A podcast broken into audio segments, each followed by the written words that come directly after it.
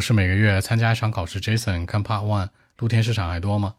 Are there many street markets in China？不太多了，市中心都没有了，都是在郊区或者农村。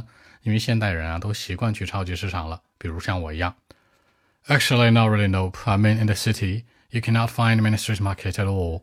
I mean, most of them can be found like in the countryside or on the suburb, not the central area of the city. Because I would prefer to go to supermarket. And for me, I mean, I'm used to it. It's kind of like part of my life. That's it. 可以被找到，can be found。市中心，central area of the city。我们会选择去什么地方？We'd prefer to。已经适应了。I'm used to it。微信 b 一七六九三九零七。